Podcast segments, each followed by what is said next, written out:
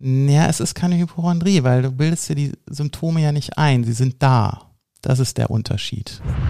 Ich kann mir die ja. Übelkeit nicht wegatmen. Mhm. Ich kann mir Magen-Darm nicht wegatmen. Mhm. Ähm, und ich kann mir irgendwelche neurologischen Ausfälle in, in den Beinen und einschießende Schmerzen in den Beinen nicht wegatmen. Menschen haben Flugangst. Ja. Die haben die ganze Zeit Panik im Flugzeug. Ähm, ich hatte aber den Tag vorher Panik. Also als ich im Flugzeug saß und wusste, war alles gut. Also ich habe erstmal die Herzinfarktdiagnose bekommen, ähm, äh, so mit 37, so mittelgeil.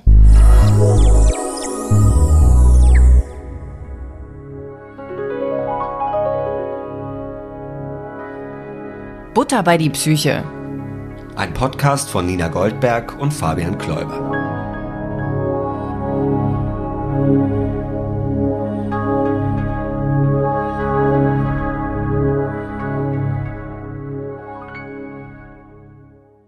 Hallo Nina Hi Fabian. und hallo liebe Hörerinnen und Hörer zur zweiten Staffel ist das jetzt, ne? Zweite Staffel Folge 1 oder insgesamt Folge 6. Genau, Butter bei die Psyche. Eigentlich sollte das nach Folge 5 enden, aber wir haben so viel Feedback bekommen und Leute, die sagen, ich will auch erzählen. Haben wir gesagt, bitte, machen wir. Ja, wir haben uns darüber sehr gefreut. Genau. Aber wir ändern ein bisschen was, ne? Ach ja? Gut, Nina hat nicht aufgepasst im Vorgespräch. Nein, äh, wir äh, erscheinen alle zwei Wochen jetzt nur noch. Ach so, ja stimmt. Die Nina Ah. guckt ganz erschrocken. Nein, nein, nein. Also es ist nur so, weil das ist dann doch ein bisschen Arbeit und der liebe Martin, den wir völlig zu Recht gefeiert haben, letzte Folge, muss das ja auch alles noch bearbeiten. Und deswegen wird das jetzt erstmal ein zweiwöchiger Modus. Ja, aber werden. es ist ja auch ein schöner Turnus. Genau, Kann man sich total. gut drauf einspielen. Ja, da könnt ihr euch noch viel länger drauf freuen. Die E-Mail-Adresse hat weiter Bestand, also wenn ihr uns nicht über Social Media schreiben wollt, sondern ein bisschen oldschooliger, gibt's das Wort? Das gibt es auf jeden Fall. Super. Dann geht das unter butterbeidiepsyche.posteo.de. So. Ähm, und wir haben heute einen Gast, das ist ein Beispiel dafür, ein Gast, der uns gehört hat und gesagt hat, ich will auch erzählen. Ich wäre bereit, auch äh, zu erzählen. Und das ähm, Verrückte ist, über sein Metier habe ich noch nie was gehört. Und ich habe es auch vermieden zu googeln, damit ich ein unbeschriebenes Blatt bin. Dann würde ich sagen, beschreiben wir jetzt das unbeschriebene Blatt Nina Goldberg. Also mich auch, aber das fand ich jetzt einfach so. Und äh, würde sagen, dann äh, holen wir unseren Gast dazu, oder? Jawohl, bis gleich. Hallo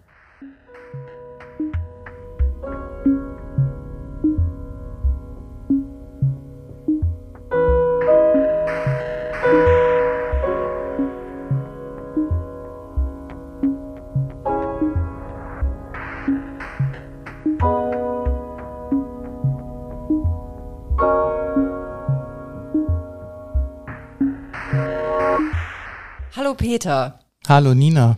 wie schön, dass du dich gemeldet hast. Du willst mir sagen, ich habe mich selber eingeladen. Ja, aber das Ja. ist ja Konzept auch ein bisschen. Ja, ja, Darauf nee, bauen wir auch. Nein, ich habe mich total gefreut über deine Zuschrift und dann sah ich, dann sah ich deine Beschreibung und dachte, gut, nie gehört. Ich lasse die Finger von jedweder Suchmaschine, ähm, damit ich dich mit gefährlichem Halbwissen, Halbwissen hier lande. Ja, dann lass mal die Katze aus dem Sack. Wie war denn die Beschreibung, Nina? Was stand da? Da stand, stand da nicht somatische Anpassungsstörung oder so ähnlich? Ja, da, da gibt's, das ist, äh, wenn, wenn du es gegoogelt hättest, wüsstest du, dass es mal irgendwie äh, somatoforme Störung heißt, somatische Anpassungsstörung. Da gibt's mehrere, ja nicht Definitionen, aber das wird unterschiedlich immer beschrieben. Ähm, sagt aber immer das Gleiche. Aber Tomato, Tomato, Tomato. genau, Okay, genau, ist alles das Gleiche. genau. Du hast kein gefährliches Halbwissen. Aber ihr habt mir gerade im Vorgespräch erzählt, Fabian hat gefährliches Halbwissen. Ganz- Hast du? Soll ich dir das direkt? Ja, also äh, nee, ich mach das jetzt nicht. ja, ich habe gesagt, ich habe da irgendwann schon mal irgendwas drüber gehört, aber ich habe auch mir das verkniffen, mich einzulesen und zu googeln, weil wir wollen ja immer, dass unser Gast uns äh, einweiht und erzählt. Okay, fange ich beim Urschleim an. Ja, bitte fang beim Bitte. Urschleim Okay. an. Ich bin sehr gespannt. Okay, also nicht mehr neues Konzept, einfach Gast erzählt, ja? Ja. Okay, okay, ich, ich muss fragen. Ähm, die, der größte, die größere Verwechslung mit den Somatisierungsstörungen oder der Somatophonstörung oder Tomato Tomato, ähm, Hypochondrie sagt euch was. Ja. Ist bekannt. Ist bekannt. Das ist, das ist es aber nicht, aber das wird ganz oft damit verwechselt. Die Hypochondrie ist nämlich ähm, dass Menschen morgens aufwachen und denken, sie sind sterbenskrank. Mhm. So, und dann sich die unterschiedlichsten Krankheiten quasi einbilden, ohne sie zu haben.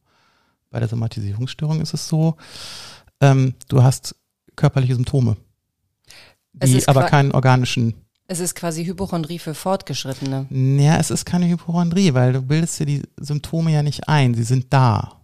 Das ist der Unterschied. Aber erzeugt man die durch den Gedanken oder ist das ungeklärt? Das ist eher ungeklärt. Ich weiß nicht, wie es in der Wissenschaft ist, aber es ist zumindest bei mir nicht so, dass ich die durch Gedanken erzeuge.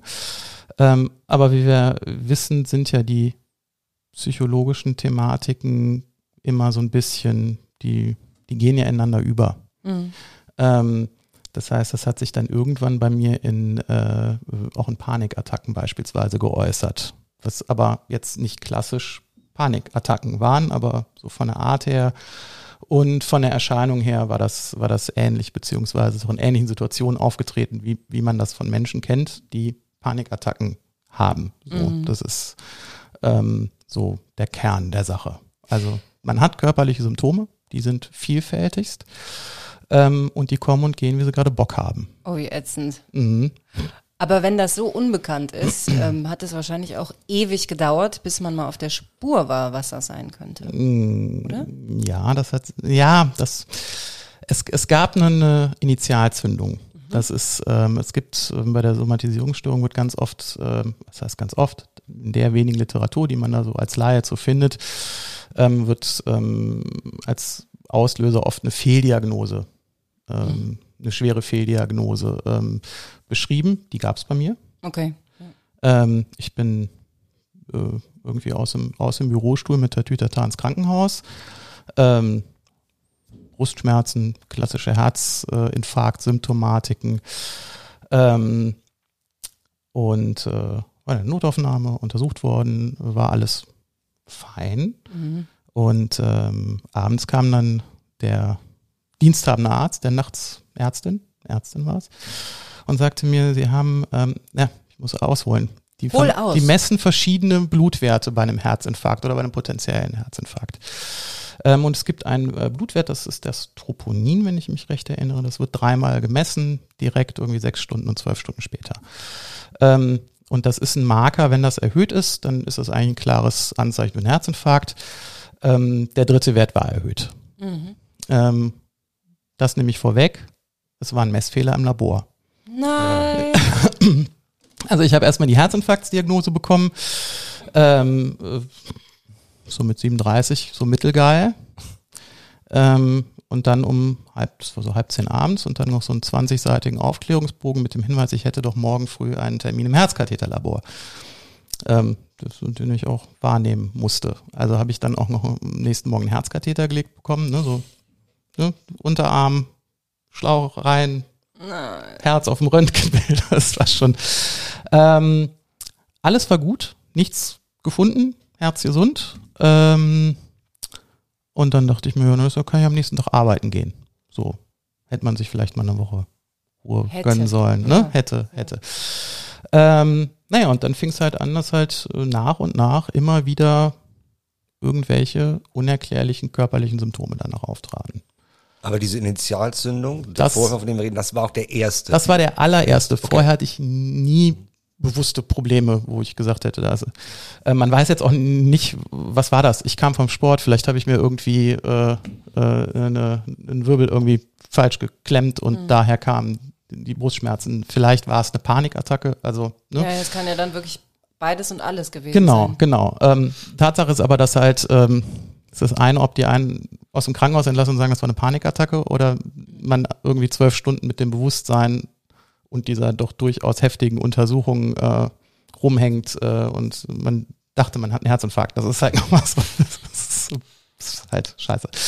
Ähm, genau, und dann äh, fing, fing das Spielchen an. Ne? Es ist dann, ähm, pff, ich kenne einige Notaufnahmen von denen. Ne? Oh das ist dann, Das verbindet dich mit vielen heftigen Angst- und Panikpatienten. Die landen ja auch Ja, oft in genau, den Notaufnahmen. Genau. Aber das ist auch das, äh, worauf ich dann auch ähm, irgendwann die, die Therapie angesetzt wurde. Das waren nämlich Panikattacken. Also ich wurde halt gute, also erstmal habe ich mir das natürlich zugestanden, ne? Das, das Übliche, ne? Man denkt, okay, alles klar, äh, bei mir ist, äh, ich habe keine Meise. Und ähm, dann sagt die Hausärztin, ja, vielleicht doch so, schon mal drüber nachgedacht. Und ich so, ja, nee, komm, das ist nie passiert, wo soll das denn plötzlich herkommen? Und Ich war immer so stabil. ich war immer so stabil, genau.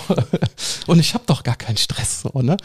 Ähm, nee, aber genau das, das, äh, das war dann der Punkt. Ähm, einfach, ähm, Das heißt, die Schlagzahl ging dann auch rasant hoch. ja, es gab jetzt erstmal eine Schlagzahl, ne, muss man sagen. Ähm, und es waren dann auch tatsächlich nochmal solche Ereignisse wie das Initialereignis.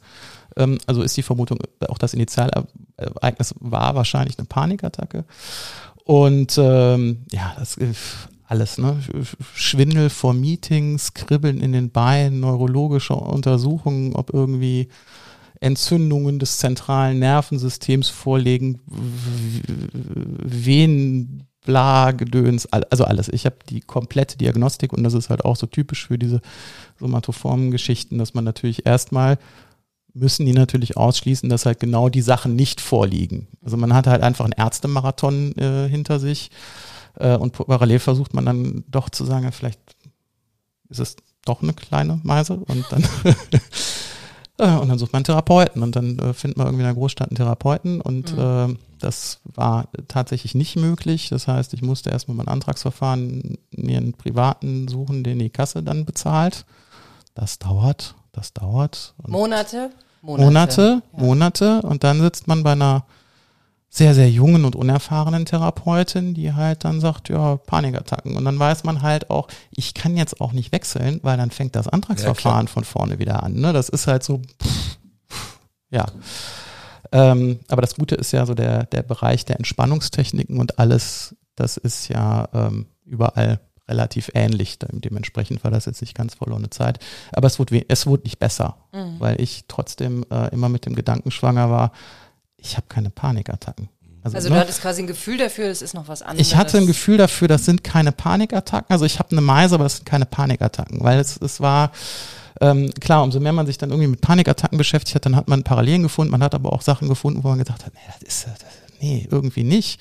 Aber man hatte auch so klassische Situationen wie ähm, man hat ja auch bei, bei Panik- und Angststörungen immer diese Konfrontationsgeschichten. Ne? Da sagt sie, ja, du hast irgendwie, ähm, du hast Angst in der Schlange zu stehen im Supermarkt, mach das dreimal, dann wird das besser, die Angstkurve, ne? So, ja, nix, nix. Also da war, da war alles, da war äh, im Aldi in der Schlange wurde mir schwindelig, ähm, äh, solche Geschichten. Ähm, ich hatte plötzlich unfassbare Angst zu reisen. Ja. Ich, Ähm, mhm. aber, aber, aber zum Beispiel, das, das fand ich halt so skurril. Ja? Menschen haben Flugangst. Ja. Die haben die ganze Zeit Panik im Flugzeug. Ähm, ich hatte aber den Tag vorher Panik. Also als ich im Flugzeug saß und wusste, war alles gut. Aber dann halt auch mit sämtlichen äh, körperlichen Erscheinungen wie Übelkeit, ähm, Magen-Darm, ne? Also so, pff, so einmal der ganze Blumenstrauß. Ähm, Weil du wusstest, du verlässt so den sicheren Hafen, du gehst jetzt irgendwo hin, in ein Flugzeug, in ein anderes Land, ir- irgendwo hin, wo es eben nicht zu Hause ist oder wo man schnell in eine Notaufnahme, die du dann schon gut ich kennst. glaube vor allem schnell in eine Notaufnahme, vor allem so was passiert, wenn was auf dem Weg passiert und gedöns.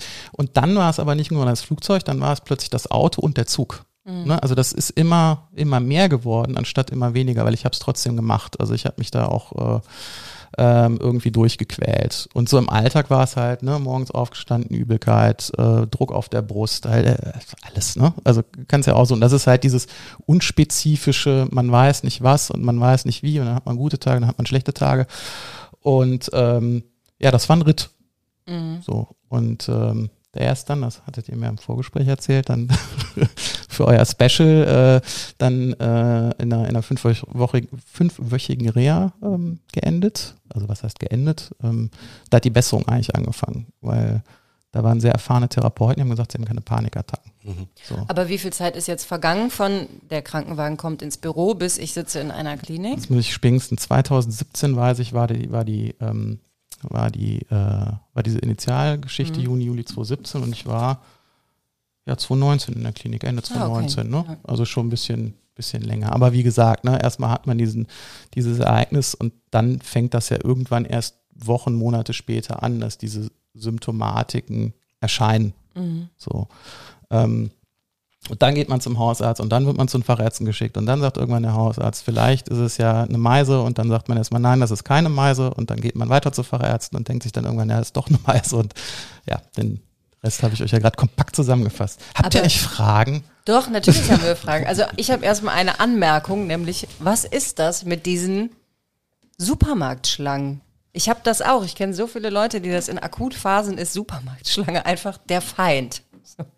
Wie viele Läden ich auch schon verlassen habe, weil ich dachte, wenn ich jetzt nicht gehe, dann kotze ich hier auf das Band. Du kannst halt nicht flüchten, ne? Außer du lässt Ja. deine Einkäufe stehen. Also das ist ja irgendwie wieder so eine, so eine Art Drucksituation. Du sagst, Ja. ich bin, also ich muss einkaufen, dann bringe ich die Einkäufe nicht nach Hause.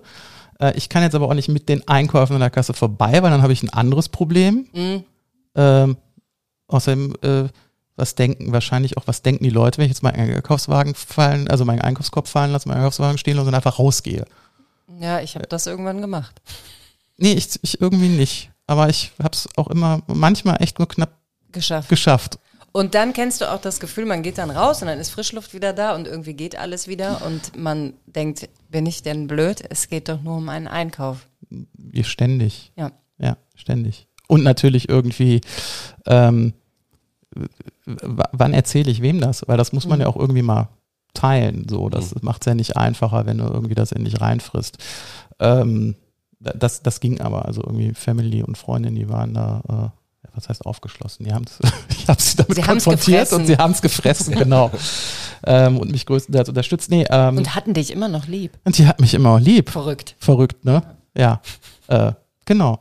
Ähm, ja, aber das ist halt so, das, ne, irgendwie alles gemischt, aber mit, mit halt wirklich ne, die Symptomen der Panikattacken, aber wirklich auch wirklich mit den, mit, mit körperlichen Symptomen, die jetzt nicht nur irgendwie Atemnot und Herzrasen sind, sondern ähm, von, von, von Kribbeln in den Beinen bis zu Taubheitsgefühlen, also wirklich extreme Geschichten. So, ähm, wo- wobei ich jetzt nicht sage, dass das andere nicht extrem ist, aber das ist nochmal, irgendwie habe ich das Gefühl, nochmal so ein Schüppchen drauf in Ja, klar. einigen Momenten gewesen. Ja, genau. vor allem stelle ich mir das vor, diese zwei Jahre Ungewissheit, was es ist. Ne? Also ich finde ja eine Diagnose zu haben, davon geht eine Krankheit nicht weg. Aber Ja. Diagnose ist ja so der Startschuss für, was kann man tun, wie Ja. kann man es einordnen. Also ich stelle mir das halt hart vor für dich, weil so wie ich es jetzt verstehe, hat das bis zu dieser Reha-Klinik gedauert, bis man langsam auf den Trichter kam, was du da hast. Genau. Und dann versuchst du dich halt selber auch noch irgendwie zu diagnostizieren. Ähm, und das ist dann wieder so ein bisschen lehrbuchmäßig. Ähm, das fängt an, dass du irgendwie guckst, äh, vielleicht habe ich eine Mangelernährung. Vitamin B, Vitamin Rein D, damit. alles rein damit. Ne? Ähm, wo, wo kann ich das denn jetzt irgendwie äh, in einem Online-Labor testen lassen, dass jetzt nicht jeder mitkriegt, dass du jetzt anfängst, irgendwie deine Blutwerte selber zu checken? Ähm, Vielleicht machst du nicht genug Sport. ist ja mein Lieb- das genau, genau. Ja. Mach doch mal, beweg dich doch mal, ne? So, ja, nee, gerade nicht. So, hab gerade andere Probleme. Mir ist schlecht. Mir ist schlecht, ich habe Schmerzen, ich kann mich jetzt nicht bewegen ähm, und will das auch nicht. Ähm, genau, also dann fängt man irgendwie bei der Ernährung an und bei Mangelernährung. Dann ist man aber auch, auch ein bisschen Lehrbuch. Dann hängst du irgendwann da und überlegst so, wie geht denn das jetzt weiter? Das wird ja nicht besser. Kannst du noch arbeiten? Ähm, wo, was, was kriege ich denn jetzt eigentlich an Berufsunfähigkeitsrente, wenn ich das jetzt irgendwie durchziehen würde? Ne? Also solche Gedanken, also das, das potenziert sich, ähm, weil, weil man halt echt keine Ahnung hat, was los ist. Und, und äh, da hast du, also ich habe äh, in den zwei Jahren gedacht, ich habe alles. Also ne, vom, vom äh, Hirntumor über einen Darmkrebs äh, bis zu einem Bandscheibenvorfall in der Halswirbelsäule. Ich habe alles, alle, also überall findet man Symptome, die passen und dann sagt man, ja, vielleicht ist es das. Und dann hängt man irgendwie beim, beim äh, Orthopäden und sagt, ja komm, MRT jetzt nochmal von der Brustwirbelsäule, vielleicht doch und so. Letzter Strohhalm Hoffnung, was Genau, Körperliches jetzt ist es, boah, das ist der, das ist der Bandscheibenvorfall in der Halswirbelsäule. So, ja, so, so geht das tatsächlich, ja. Shit, also es klingt so, als hättest du in der Zeit eigentlich keine Zeit für was anderes gehabt, weil man muss ja auch noch ein bisschen arbeiten, wenn einem gerade nicht schlecht ist. Und dann hat man 80 Al- Arzttermine und dauernd Blümeranz. Ich hatte tatsächlich einen äh, verständnisvollen Arbeitgeber. Cool. Ja, Ja. also der, ähm, ich meine, der hat das ja mitbekommen, als ich mit der Tüte da ins Krankenhaus gefahren wurde. Ähm, und ähm, das äh, war, also ging überraschend gut. Ne? Und äh, irgendwann habe ich dann halt die Karten auf den Tisch gelegt und habe gesagt, jetzt ist irgendwie, ne, jetzt ist irgendwie Psychotherapie und äh, keine Ahnung, wo das hingeht. Wahrscheinlich sind es Panikattacken. Das war dann für alle auch irgendwie greifbar für Kollegen und Chef und dann konnte man sich auch ein bisschen darauf einstellen, wenn ich mal irgendwie zu einem Meeting gesagt habe, heute nicht mhm. so. Ähm, und ähm, genau, und dann mit der Reha ähm, war es dann halt klarer. Und das war halt irgendwie dann der Stein des Anstoßes. Ähm, das habe ich verstanden. Also als die mir gesagt haben, es gibt eine Ursache, nämlich eine Fehldiagnose und darum tickst du aus und fehlinterpretierst und überinterpretierst Signale deines Körpers. Das war wie so ein, wie so ein mhm. Schalter. Ein klassischer Aha-Moment. So ein klassischer Aha-Moment, ähm, der mir das wesentlich einfacher gemacht hat. Also mhm. ich habe das immer noch mal wieder in kleinen Ausführungen. Ähm, dass ich halt merke, ich werde schneller nervös, ich bin stressempfindlicher als davor. Ähm, aber wenn, mich, wenn es mich am Bein juckt, dann juckt es mich jetzt wieder am Bein. Mhm. Ja, und Geil. es ist nicht mehr, nicht mehr der Gedanke. Das ist der böse Beinkrebs. Das ist der böse Beinkrebs oder das Bein fällt gleich ab, wenn ich nicht irgendwie in die Notaufnahme gehe und die mich da irgendwie nochmal dreimal durchs Röntgen schieben. So, das äh, tatsächlich ähm, hat das an der Stelle ähm, äh, wahnsinnig geholfen, so dieser dieser Aha-Moment. Wie lange hat der gedauert? Also wenn du da fünf Wochen warst, war das wirklich so eine kompetente Therapeutin oder ein Therapeut, die dich einmal angucken und gesagt haben? Nee, nee, man hat schon drüber gesprochen und dann meinte aber dann irgendwann die die ähm, die Psychologin, ähm, ja, es, es, es gibt da was, was eher zu ihnen passen würde als die klassischen Panikattacken. Ähm, und ähm, das war, glaube ich, hilfreicher als alles andere, was in der Reha passiert hat, passiert ist, so an ne, Anwendungen nennt man das, ob es jetzt irgendwie. Echt, da heißt es auch Anwendungen, wie im Wellnesshotel? Wie im Wellnesshotel. Mhm. Nur, ah. dass es meistens irgendwie äh, Sporteinheiten, Gruppentherapie, äh, Einzeltherapie, Ergotherapie, oh, fürchterlich. Fabian, hast du Trauma auch ein bisschen, ne? Ich glaube, die Gestaltungstherapeutin hat eher ein Trauma mit mir. Aber das können wir mal, wir wollten ja immer eine Klinikfolge machen, da habe ich einiges zu erzählen. Ja. ja. ich komme gerne wieder.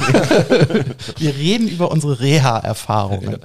Ja, aber ganz kurz, also für dich war die Reha super, weil so ein Wendepunkt. Äh, genau, da, da war der Wendepunkt, los, weil ich, weil ich, das, das muss man, ich, ich möchte jetzt der Dame, bei der ich vorhin in Therapie war, jetzt nicht irgendwie zu nahe treten, ähm, aber das waren halt an, andere Kaliber an Therapeuten, die haben mhm. halt ganzen Tag mit großen Meisen zu tun. Ne? Und ähm, in der äh, Praxis, in der ich da war, das war halt auch irgendwie, die haben so ein bisschen Coaching gemacht und dann hatten sie sich ein paar Therapeuten privat noch rangeholt, um die, die, die äh, Privatversicherten oder die abzugrasen, die dann halt genau in der Situation waren, dass sie es über das Antragsverfahren gemacht haben. Und ähm, das war jetzt kein Glücksgriff. Und mhm. die in der Reha-Klinik, die, die, haben, die machen ja halt den ganzen Tag nichts anderes, ne? Als dann halt die Leute, ähm, das ist ja, muss man ja auch sagen, die, man geht ja dann als, ich war ja nicht krank geschrieben, ich habe ja gearbeitet, ich war immer mal eine Woche oder zwei Wochen raus, aber ich war jetzt nicht irgendwie langfristig krank. Das heißt, ähm, der Kostenträger ist die deutsche Rentenversicherung und nicht die Krankenkasse. Warum? Die wollen ja die Leute wieder ans Arbeiten kriegen. Mhm. So. Und das machen die gut. ähm, und darum haben die auch äh, irgendwie nicht den, den Anhaltspunkt, dass es denen scheißegal ist, sondern dass sie natürlich auch ihr, ihr, äh, ihr Arbeitsauftrag ist ja auch, die Leute wieder entweder ans Arbeiten zu bekommen oder halt die Leute, die nicht mehr arbeiten können, zu bewerten, können sie wirklich nicht mehr arbeiten. Das sind, waren so die zwei Typen Menschen, äh, die da in der Klinik waren, so, genau. Manche unfreiwillig, weil wegen der Bewertung und manche freiwillig, weil sie gesagt haben, ich kann halt nicht mehr. Ne? Mhm. Genau. Das heißt, du hast dann die Diagnose bekommen und das heißt, diese eine Fehldiagnose, dieses, dieser Messfehler im Labor von diesem dritten Wert, von mhm. dem Testosteron war Genau, das, war, genau das Testosteron war zu hoch. Das, das, Testosteron, also, das ist ein, ein großes Problem. Ich glaube, ich glaube, auch da kriegt man Herzrasen. Ja. Und das hat alles ausgelöst. Das war quasi Nein, man weiß, man weiß es halt nicht. Man weiß halt nicht, also man, klar, man weiß halt nicht, was war jetzt, warum war dieser eine, ich gehe jetzt mal davon aus, weil sich das wiederholt hat, das war eine Panikattacke im mhm. Büro. So, ne? Wo kam die her? Warum ist die entstanden? Wissen wir nicht. Mhm. Ähm, aber ich, die Vermutung, das ist ja in der, in der Psychotherapie immer alles immer Vermutung und Wegeweisen.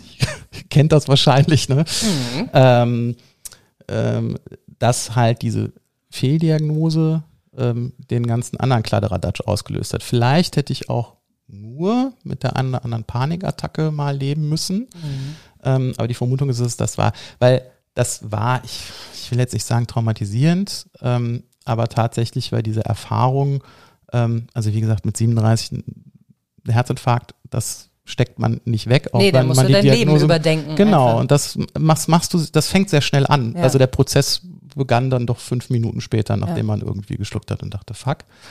Ähm, piept ihr das raus oder? Fuck. Fuck darf man sagen. Fuck darf man sagen, okay. Dann also bisher haben wir noch gar nichts rausgepiept. Sehr gut. Ähm, genau, also man denkt sich, fuck, ähm, was jetzt? Wie geht's jetzt weiter? Ne? Da sind ja dann große Fragestellungen. Und diese Erfahrung im Herzenkatheterlabor, da muss ich ganz klar sagen, die, ich glaube, wenn ich auch die nicht gemacht hätte, wäre die Sache auch einfacher gewesen. Ne? Also das ist. Weil das so ein äh, Rieseneingriff war. Nee, es ist ja kein, es, das ist ja nicht mal, das gilt ja noch nicht mal als Eingriff, das gilt ja als Untersuchung. So, ja. das ist, aber du bist halt bei Bewusstsein, die betäuben dir halt den, den, die, den, die Hand und dann stecken die dir halt so ein so ein Schlauch bis zum Herzen. Ne? Und man hat das natürlich in dem Aufklärungsbogen im Detail gelesen und weiß, die Risiken sind da. so. Ähm, da, auf der anderen Seite ist das total fancy, weil man hat so Röntgengeräte um sich rum und dann spritzen die so ein Kontrastmittel und dann siehst du dann so auf dem Bildschirm live dein Herz schlagen. Das ist schon ein bisschen abgefahren, aber unterm Strich braucht man das nicht. So, das kann man sich irgendwie äh, in der WDR-Doku angucken, wie das gemacht wird, aber ähm, das braucht man nicht irgendwie selber da liegen und dann steht da der Herzchirurg und macht. Ähm, Grund ist, wäre was gewesen, dann können die halt über diesen Zugang direkt irgendwie Stents legen und alles machen, was notwendig ist, wenn es ein Herzinfarkt gewesen wäre. Ähm, genau, aber das ist so, das, äh, ich, ich, glaube, das hat mich ein bisschen, das hat die Meise geweckt. Oder vergrößert. Oder vergrößert, gefüttert. Und wie wurde dann mit der Meise um, umgegangen? Also wie sieht in deinem Fall deine Therapie aus? Du sagst, es begleitet dich ja immer noch. Wird trotzdem auch in Kindheit geguckt und äh, das ganze Leben so aufgearbeitet oder weiß man in deinem Fall, nee, nee, wir können eigentlich erst mit 37 ansetzen? Ja, das ist nicht so ganz, das ist nicht so ganz klar. Ich bin, ich bin umgezogen nach der, nach der Reha. Und ähm, also die Therapie war vorbei, sowieso Reha war und dann wurde mir empfohlen, ähm, am neuen Wohnort dann weiter äh, Therapie zu machen. Und dann bin ich von der, das war alles vorher Verhaltenstherapie. Ähm, und dann hat mich die Kassenärztliche Vereinigung zur Tiefenpsychologen geschickt, weil gerade nichts anderes irgendwie verfügbar war. Und da haben wir irgendwie siebenmal zusammengesessen und uns angeguckt und sie sagte, ich werde aus ihnen nicht schlau. Und ich habe gesagt, ich werde aus ihnen auch irgendwie nicht schlau. Und ähm, dann haben wir es gelassen und tatsächlich habe ich ähm, seit dem Punkt auch keinen Therapieversuch mehr unternommen. Also ich habe dann auch irgendwann gesagt, gut, ähm, das geht ja jetzt gerade. Ähm, und äh, wenn es irgendwie schlimmer wird ähm, oder wenn ich merke, das wird nochmal wirklich ein Problem, Problem, ähm, dann weiß ich, dass ich dann direkt zum Therapeuten, zur Therapeutin gehen sollte. Das Problem ist natürlich, mal direkt zum Therapeuten zu gehen, ist natürlich auch ähm, nicht, nicht so einfach. So. Nee. Aber ich habe tatsächlich jetzt mit ein bisschen Abstand auch mal gesagt, gut, die jetzt auch die, die kleinen äh, Sachen nerven doch auch noch im Alltag. Das wird wahrscheinlich nie weggehen. Ähm, aber trotzdem würde ich nochmal gucken, dass ich da nochmal noch mal rangehe. Weil ähm, ich glaube, du hast das in der ersten Folge erzählt, Nina, dieses Ablenken mit Leuten in der Bahnzähne oder irgendwie sowas mhm. ähnliches erzählt. Ähm, das hat mir keiner gesagt. Ich fand das, als ich das gehört habe, dachte ich so, ja danke, das hättest du, mal, das hättest du mal brauchen können. Ja, aber so, dann ne? hatte dieser Podcast ja schon einen Mehrwert. Ja, ja, ja, ja, ja. aber ich glaube, es gibt dann nochmal noch mal Möglichkeiten, die man noch nicht kennt. Ich dachte, ich habe so das ganze verhaltenstherapeutische äh, Programm irgendwie durchgespielt und äh, ähm, habe dann aber auch sehr schnell gemerkt, nee, da, da geht wahrscheinlich noch einiges so. Ich ja. musste gerade auch an unsere letzte Folge denken mit Thomas, äh, den Experten, den wir hatten. Ich weiß nicht, ob du es ähm, gehört hast. Ja, Hälfte. Der hat auf jeden Fall gesagt, dass bei äh, maßgeblich entscheidend für einen Erfolg ist in erster Linie immer die Begegnung zwischen Klient, Klientin und äh, Therapeutin. Mhm. Therapeut. Da ist die Fachrichtung natürlich nicht unwichtig. Ne? In deinem Fall brauchst du vielleicht eher Verhaltenstherapie als andere. Aber eigentlich, wie du es auch beschrieben hast, du musst halt irgendwie, beide müssen Draht zueinander mhm. haben. Und darum ist dieses, ich sag mir das auch mal, eigentlich immer ganz cool, so wie du es gerade sagst, man sucht sich Hilfe oder guckt sich mal an, wo könnte ich unterkommen, wenn es gerade gar nicht so akut ist. Und man Mhm. denkt, ich habe so die Kleinigkeiten, weil dann kann man entspannt gucken und auch sagen, nee, das passt gerade nicht, ich gucke noch weiter. Wenn man so ein großer Not ist, wie es dir auch passiert ist, nimmt man ja das Erstbeste, was kommt. Ja, ja, du hast auch keine andere Wahl, ne? Also Genau. das ist Ja. daher, genau. Peinliche Stille? Nö. Nö. Kann ich. Ich überlege noch. Also mich beschäftigt diese, ähm, was war das? Also diese Deckungsgleichheit von Panik, Hypochondrie und dem, was du hast. Also weil da rennen ja Tausende durch die Welt, die irgendwie von Arzt zu Arzt laufen und keiner findet was und Mm, Ja, also die Parallelen sind ganz, ganz klar gegeben. Das ist, äh, ähm, weil, weil man ja auch nicht diesen, du kannst die Krankheit eigentlich klar abgrenzen. Ne? Das ist ja, ähm, hast ein gebrochenes Bein, hast ein gebrochenes Bein, da ist ja dann nicht gleich nur die Schulter automatisch mit ausgekugelt. Ne? Das ist ja dann irgendwie bei den bei den psychosomatischen Sachen tatsächlich eine, eine, andere Nummer. Ähm, und irgendwie muss ich das ja äußern. So. Und äh, ähm, das Einzige, was ich halt gelernt habe, weil ich natürlich auch in der Klinik Leute mit Panikstörungen kennengelernt haben, ähm, dass, dass, dass bei einer klassischen Panikstörung ein relativ abgegrenztes äh, ähm, also die, die, die Leute wussten, was, was, was ihnen passiert, wenn sie eine Panikstörung haben. Ne? Die wussten, äh, ich habe irgendwie Herzrasen, mir wird schwindelig, ich krieg Angst so. Ähm, manche hatten dann nochmal heiß-kalt, ne? verschiedene Ausprägungen, aber die wussten für sich eigentlich relativ klar, ich kann die Panikattacke als Panikattacke identifizieren, identifizieren und erkennen.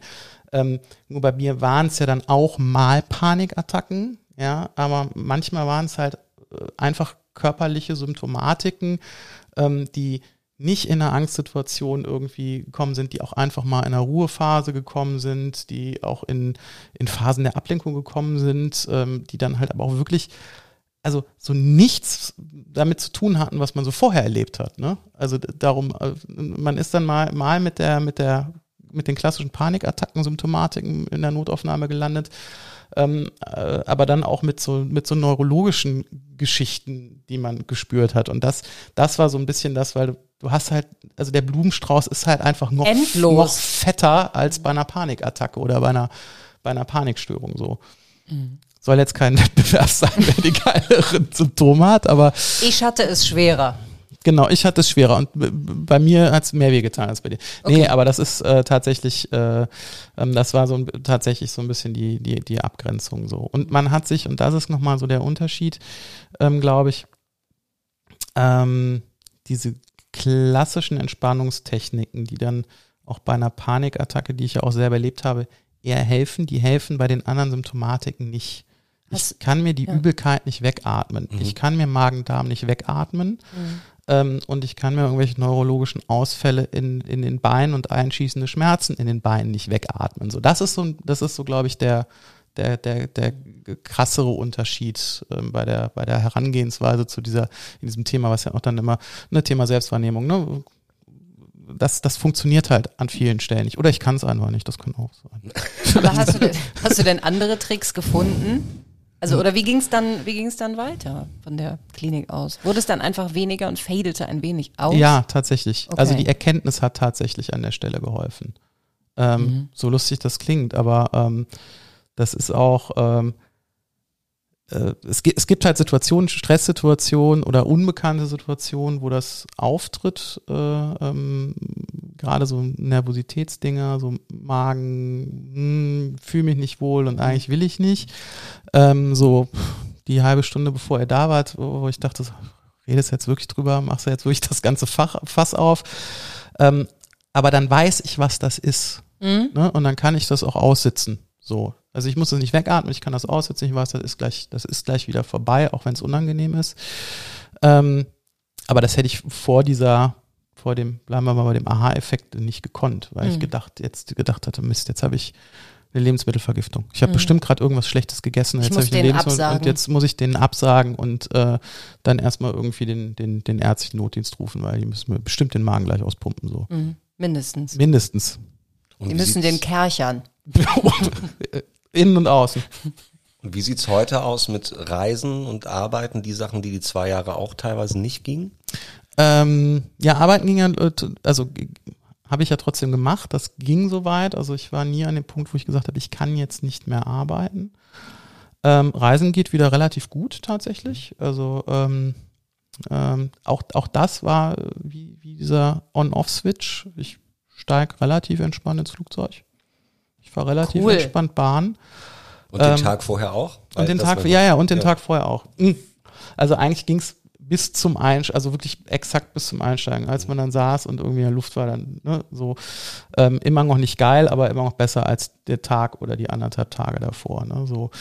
Ähm, und äh, das, das hat dann echt Ausmaße angenommen, dass ich halt äh, äh, fünf Minuten vom Boarding auch irgendwie mit Dünnpfiff auf die Flughafentoilette äh, rennen musste. So, Oh ja, also das war, ja, ja, ja, ja, also fürchterlich. Aber ich finde es immer wieder so, ich finde ja schon bei reinen Panikattacken erstaunlich, dass der Körper das herstellen kann plötzlich, dieses Herzrasen und also diesen Magenkram kenne ich ja auch. Bin ich auch immer wieder beeindruckt, wo ich denke, wie viel Macht hat denn dann doch irgendwie der Kopf, ne? Weil ich wüsste, wenn ich heute nichts hätte, hätte ich auch einen ruhigen Magen. Also wie, wisst ihr, was ich meine? Wie viel? Hast du, hast du heute keinen ruhigen Magen? Oder grundsätzlich? Nee, ich habe heute einen Supermagen. Heute geht's mir gut. Aber ich kenne ja die Situation auch, dass ich weiß, jetzt morgen steht was an. Oder bei Auftritten hatte ich das ja auch oft, dass ich dann gerade was bekommen habe, wo ich wusste, wenn kein Auftritt wäre, wär ich, würde ich mich gesund fühlen. So, Genau. Das ist einfach absurd. Ja, und das war dann halt bei allem, ne? Reisen, Partys, Oh. Gäste kommen. Also Was das, schön, zwei- ah ja, Gäste kommen auch. Gäste also kommen zu Hause. Also es war weg, wenn du ganz alleine zu Hause warst. ähm, wenn dann keine Panikattacke gekommen ist, die mich dann in die Notaufnahme geschoben hat. Also Oh. es kam halt auch bei, bei völliger Entspannung ist es auch schon passiert, dass es dann völlig eskaliert ist. Ähm, also das war wirklich ein Blumenstrauß und das war halt auch äh, jeden Tag eine Überraschung. Geht der Tag oder kommt irgendwie irgendeine Scheiße dazwischen, die man nicht braucht. Das war, äh, ja, das ist, wie ich am Anfang sagte, war, war schon ein Ritt. Du bist ja jemand, der auch gerne sich selber informiert oder das Bedürfnis hat, ne? Katastrophe.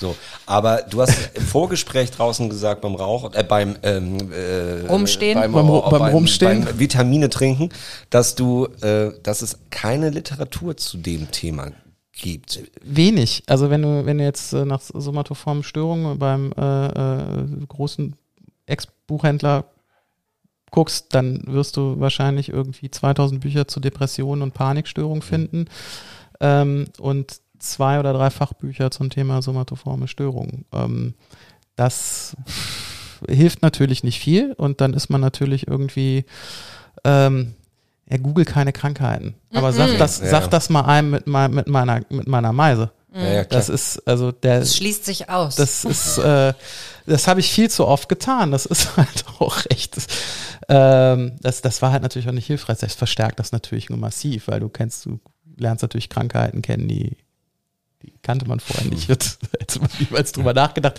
dass man auch ernsthaft glauben würde, man hätte die. Das kommt ja noch dazu. Ne?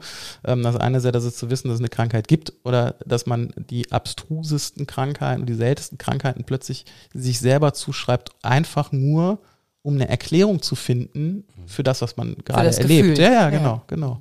Hast du denn, wenn es schon mit Literatur schwierig ist, hast du in der Klinik oder später Leidensgenossen getroffen? Weil wir Depressiven, ja, wir sind eine große Bande. Und äh, deswegen, mir haben ja viele Leute geholfen, als ich drin gesteckt habe. Die, die Symptome waren vielleicht anders, aber die Krankheit war eben die gleiche. Und das hat geholfen. Deswegen frage ich mich, wie exotisch bist du? Weißt du das? Sehr. Ich hatte tatsächlich einen mit Patienten in der Klinik. Der wurde aber in der Woche entlassen, als ich gekommen bin. Also ich hatte eine Gruppentherapiestunde mit ihm und im Nachgang meinte halt äh, meine, meine äh, Therapeutin, die mich in der Klinik behandelt hat, ähm, der Herr hat das gleiche Problem wie sie, irgendwann andere Ausprägung. Der hat zum Beispiel, ähm, äh, der hat immer Schmerzen beim Sport gehabt. Also der, das war, ein, das war auch ein Sportler. Und irgendwann fing es an, dass er beim Krafttraining Schmerzen bekommen hat. Und hat natürlich auch erstmal das, das irgendwie alles ab, ne? Da wird irgendwie geguckt, äh, ne? Mangelernährung, irgendwas, Muskulatur, Nervenentzündung, was auch immer. Und er konnte von heute auf morgen keinen Sport mehr machen, weil er Schmerzen beim Krafttraining bekommen hat. Aus dem. Nichts. So. Das, also das, aber wie gesagt, das war dann halt de, der einzige, den ich persönlich kurz, sehr kurz kennengelernt habe, wo ich gedacht habe, ich, äh, es gibt noch jemanden mit so einer Meise. Weil genau was du sagst, du, du hast halt nicht irgendwie, man, man, irgendwie kennt man über irgendwelche Ecken immer jemanden mittlerweile, der auch offen damit umgeht, wo man sagt, wenn ich jetzt äh, ähm, Depressionen hätte, wüsste ich, ich kann Leute in meinem Bekanntenkreis ansprechen und sagen, wie gehst du damit um? Ist es das bei mir? Und ne, man könnte sich austauschen. Ähm, aber tatsächlich diesen Austausch, ähm, den, den hatte ich tatsächlich nie. Schade, Hast du du als- hast keine Buddies. Ich habe keine Meisen-Buddies. Hast du als großer Freund von Google und Recherche mal rausgefunden, wie viele es von euch aber gibt? Nee, tatsächlich nicht. Okay. Tatsächlich nicht. Aber es vielleicht, wenn es dir beim nächsten Mal nicht gut geht, anstatt Krankheiten zu googeln, google doch mal lieber, wie viel es von euch gibt. So zum Ablenken. Von euch. Von euch. Von euch. Ähm, aber ihr könnt das ja, äh, ihr könnt, könnt ihr es im Outro nach, nachreichen. Stimmt. Können wir gleich. Ja. Als Tipp. Okay, Ah nee, ihr wolltet das ja noch. wir, Wir gucken gleich mal. Wir gucken gleich mal, äh, wir googeln mal gleich, genau. So, und das, was du hier liegen hast, ist ja äh, Therapeuten-Literatur. Genau. Das, also es gab quasi keine Laien- oder betroffene Literatur, dass du darauf zurückgreifen musstest. Nee, ah ja, genau, ich hatte ich es gerade im Vorgespräch erzählt. Ich trinke mal kurz einen Schluck. Mm. Genau, und ähm, da gab es dann die, äh, da hatte ich mir dann die Therapietools somatoforme Störungen bestellt. Ähm, das aber auch wirklich für Therapeuten geschrieben ist und nicht zur Selbsttherapie, äh, wo dann äh, entsprechend im Vorwort ich begrüßt wurde, ähm, dass äh, Patienten mit Patientinnen und Patienten mit somatoformen Störungen ähm, eher schwierig sind für den Therapeuten. Hi. Da wo ich das so danke, ähm, weil sie ähm, wohl oft nicht einsehen, ähm, dass das, was sie dann auch erleben, äh, tatsächlich eine psychosomatische Geschichte ist. So, Die ne? beharren lange darauf, Die beharren sehr lange, genau. Die sitzen beim okay. Therapeuten und sagen, nein, ich bin hier falsch, ich muss zum Arzt, so. Ähm, zumindest, also ich war ja zum Glück beim Therapeuten und habe dann schon zu dem Zeitpunkt akzeptiert, da muss, das ist ja die einzelne, einzige Option noch mal so. Ähm, aber es scheint tatsächlich so zu sein, dass dann ähm, äh, gerade Menschen mit chronischen Schmerzen, das ist auch eine ähm, äh, auch ein Krankheitsbild in der Somatisierungsstörung, dass Menschen chronische Schmerzen haben, äh, mit denen sie gar nicht mehr arbeiten können, beispielsweise, die komplett psychosomatisch sind. Und äh, ich, ich kann mich dann nur bedingt reinversetzen, aber ich kann mir vorstellen, wenn man wirklich jeden Tag Schmerzen hat und mit Schmerztabletten, mit schweren Schmerzmitteln dagegen ankämpfen muss, dann ist es sehr schwer zu akzeptieren, das ist, das entsteht aus dem Kopf oder das wird vom Kopf gesteuert und nicht, das ist äh, irgendwie tatsächlich ein, Tumor oder was auch immer. Also das ist, glaube ich, äh, also da, da kann man, die Einleitung war für mich jetzt, ich fand die doof so, Mhm. aber ich glaube halt tatsächlich, ähm, dass ab einem gewissen Punkt der Schmerzwahrnehmung man nicht akzeptieren kann, dass es, äh, dass es aus dem Kopf kommt. Also Schmerz macht ja auch einfach so schnell mürbe, Mhm. dass du einfach durchdrehst und dann vielleicht auch keine Ruhe mehr hast. Jetzt gucken wir mal in Ruhe in die Kindheit. So, Alter, mir tut alles weh. Kein Ja, Bock genau. darüber zu reden, wie es im Kindergarten war. Mach, genau. dass das aufhört. Genau. Oh Mann. Ja, Ja, es tut mir sehr leid, dass du keine Buddies hast, weil das hilft wirklich. Aber, wir nehmen dich gerne auf in den ja, Kreis. ja. Mein Vorschlag wäre jetzt, wir äh, gehen raus und rauchen noch mal, trinken Vitamine. noch mal einen Vitaminsaft und Ja. äh, googeln einfach mal gemeinsam, Wie viel, wie viel Meisenbuddies es aber doch theoretisch da draußen gibt. Genau. Das klären wir dann im Outro auf. Ist- wir haben ja auch einen journalistischen Auftrag. Sicher. habt ihr? Nein. Okay. Ähm, äh, genau. Aber vielen, vielen Dank für die Einladung. Wir durften ja auch bei dir sein. Also wirklich danke und für deine Offenheit und Ja, deine gerne, Geschichte. Gerne. Danke, dass ihr mir zugehört habt und meine, äh, meiner eigenen Einladung gefolgt seid. Bis gleich. Bis, Bis gleich.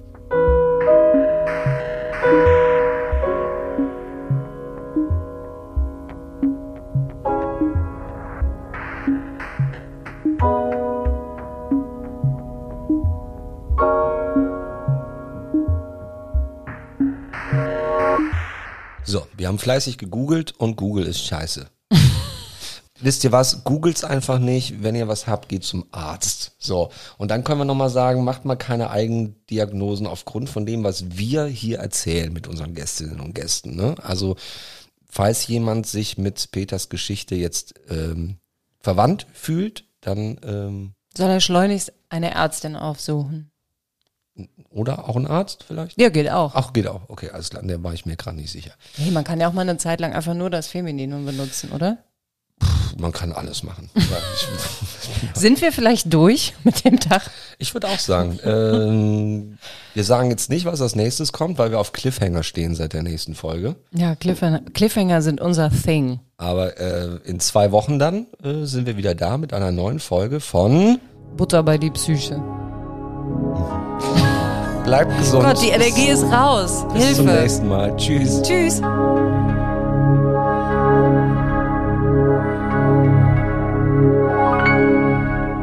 Butter bei die Psyche.